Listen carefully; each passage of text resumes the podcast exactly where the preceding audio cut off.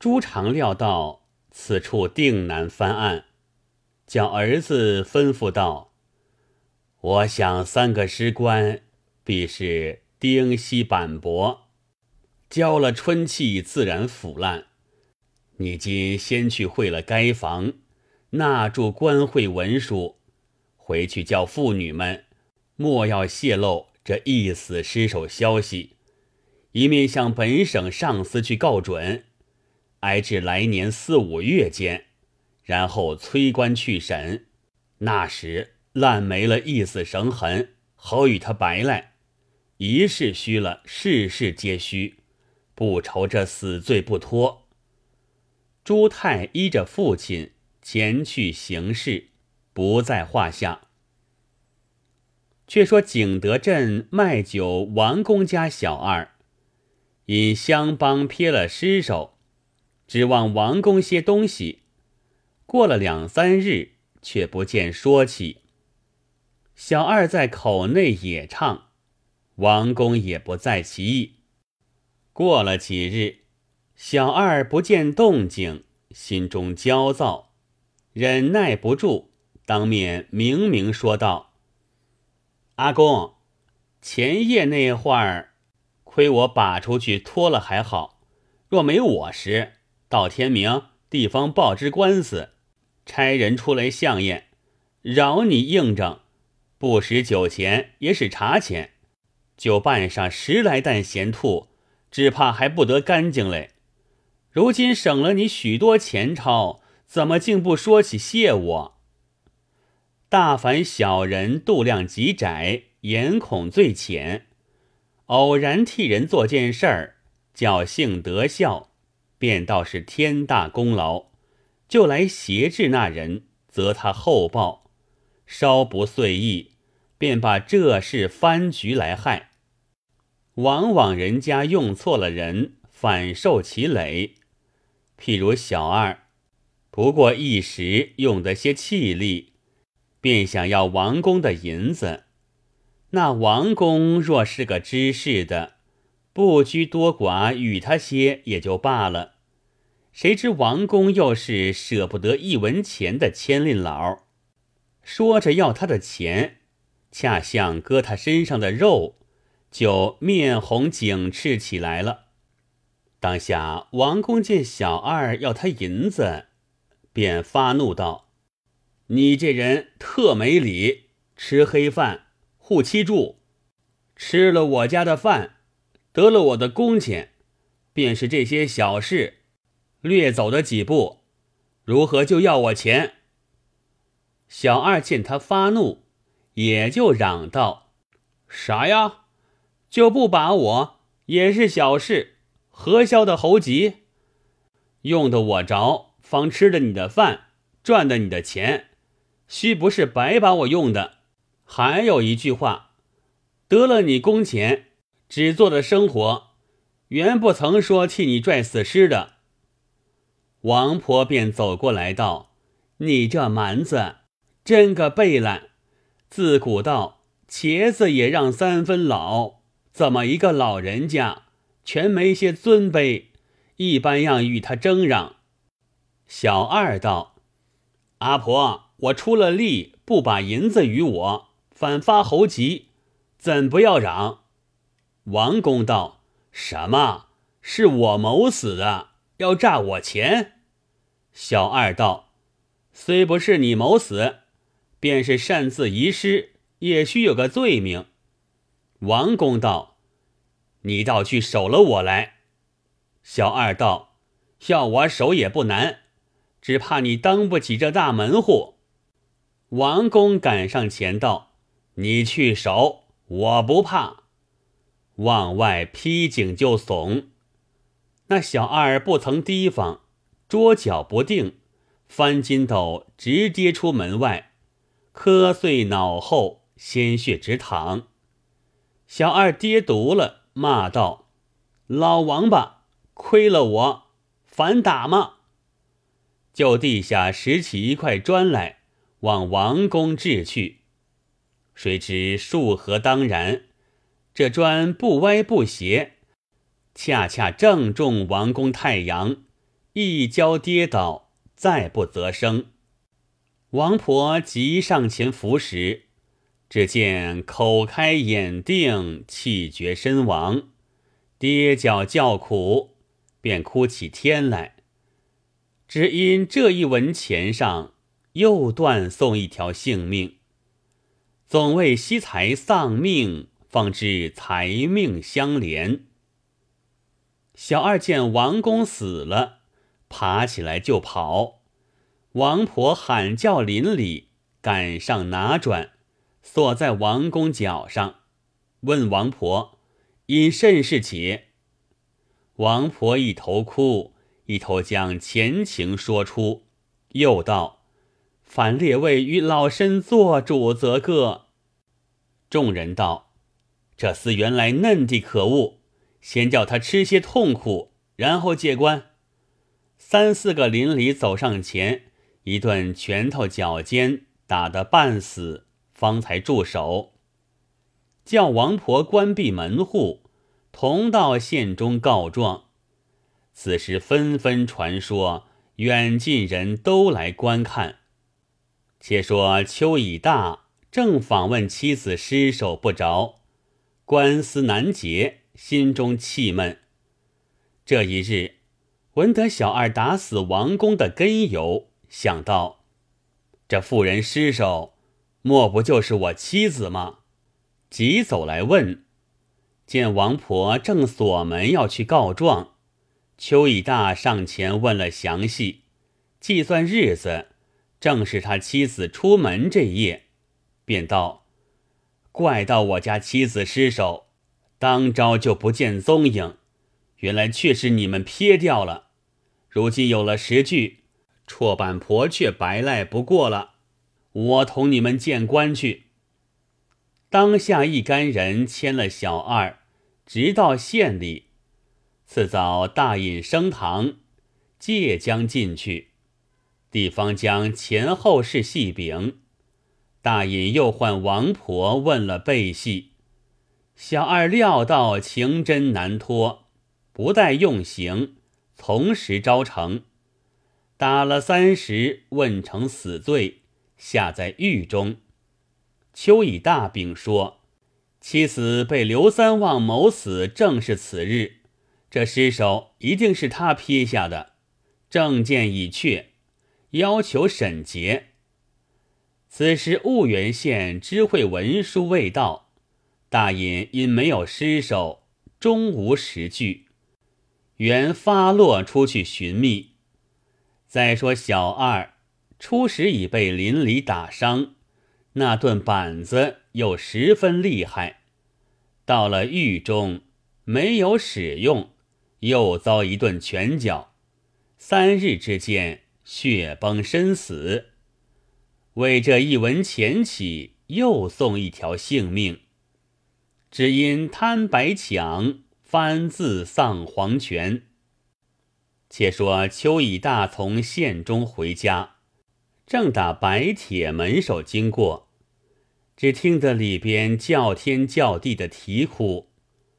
原来白铁自那夜担着惊恐，出脱着尸首，冒了风寒，回家上的床就发起寒热，病了十来日。方才断命，所以老婆啼哭。眼见为这一文钱，又送一条性命，化为阴府惊心鬼，失却阳间打铁人。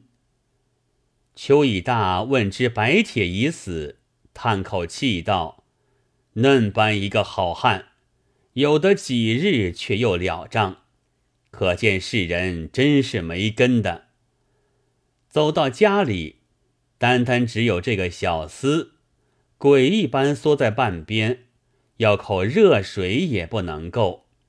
看了那样光景，方懊悔前日逼勒老婆做了这桩拙事，如今又弄得不干不尬，心下烦恼，连生意也不去做，终日东寻西觅。并无尸首下落。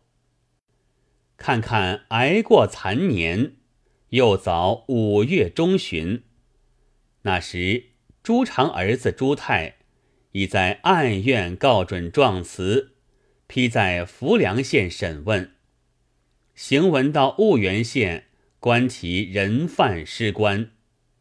起初朱泰还不上紧，到了五月间，料得尸首已是腐烂，大大送个东道与婺源县该房。启闻官界，那赵完父子因婺源县已经问捷，自道没事，毫无畏惧，抱卷复礼。两县介子领了一干人犯，三具尸官，直至浮梁县当堂投递。大尹将人犯击尽，尸官发至官坛后验。打发婺源回文，自不必说。不则一日，大尹调出重犯前去相验。那朱太和衙门通买主了，要圣诏完。大尹到尸场上坐下，赵完将浮梁县案卷呈上。大尹看了，对朱常道。你借尸扎诈，打死二命，是以问劫，如何又告？朱常禀道：“爷爷，赵完打于氏落水身死，众目共见，却买主了地林五座，妄报是一死的。那丁文田婆自己情慌，谋害底事，硬诬小人打死。且不要论别件。”但据小人主仆俱被拿住，赵完是何等势力，却容小人打死二命，况死的巨年七十多岁，难道嫩的不知厉害，只捡垂死之人来打？爷爷推详这上，就见明白。大隐道：既如此，当时怎就招成？朱常道：那赵完衙门情熟。用极刑拷逼，若不屈招，性命已不到今日了。赵完也禀道：“朱常当日倚仗假尸，逢着的便打，何家躲避？那丁文田婆年老奔走不及，故此遭了毒手。假尸一死绳痕，是婺源县太爷亲验过的，岂是仵作妄报？”如今日久腐烂，巧言狂骗爷爷，希图漏网反现，但求细看招卷，屈直利剑。大隐道：“这也难凭你说。”即叫开棺检验。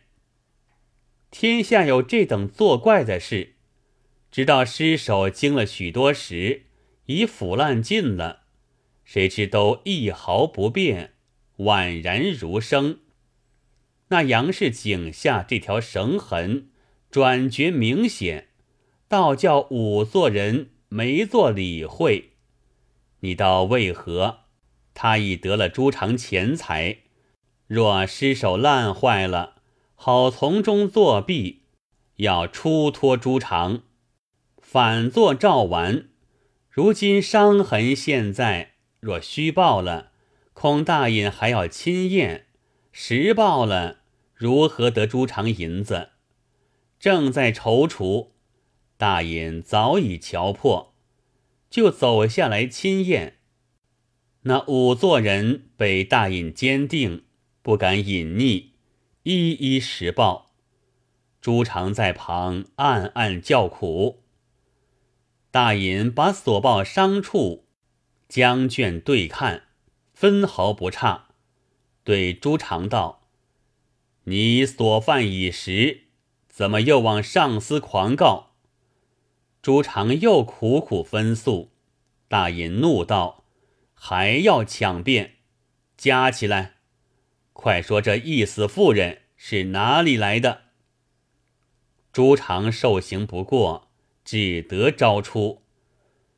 本是早起。在某处何言便遇见，不知是何人撇下。那大隐极有记性，忽地想起，去年秋已大告称不见了妻子尸首，后来卖酒王婆告小二打死王公，也称是日抬尸首撇在河沿上，起信至今，尸首没有下落，莫不就是这个吗？暗记在心。当下将朱常、卜才都责三十，照旧死罪下狱；其余家人简图赵宝、赵婉等发落宁家，不提。且说大隐回到县中，调出邱以大状词，并王小二那宗案卷查对，果然日子相同，瞥尸地处一般。更无疑惑，即着原差唤到邱以大、刘三旺、甘正仁等，监中调出绰板婆孙氏，其至尸场任看。此时正是五月天道，监中瘟疫大作，那孙氏刚刚病好，还行走不动。刘三旺与再旺。扶携而行，到了尸场上，仵作揭开棺盖，那邱以大认的老婆尸首，放声嚎痛，连连叫道：“正是小人妻子。”甘正帝林也道：“正是杨氏。”大隐细细追问致死情由，邱以大咬定。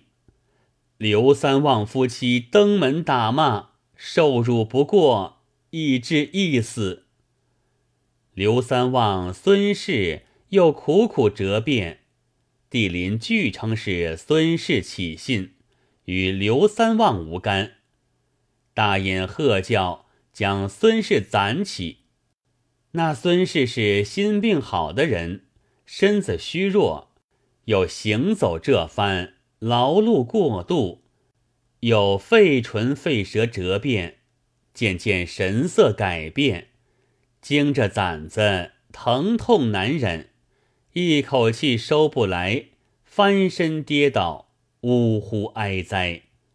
只因这一文钱上起，又送一条性命，正是阴府又添长舌鬼。相骂金吾辍半生。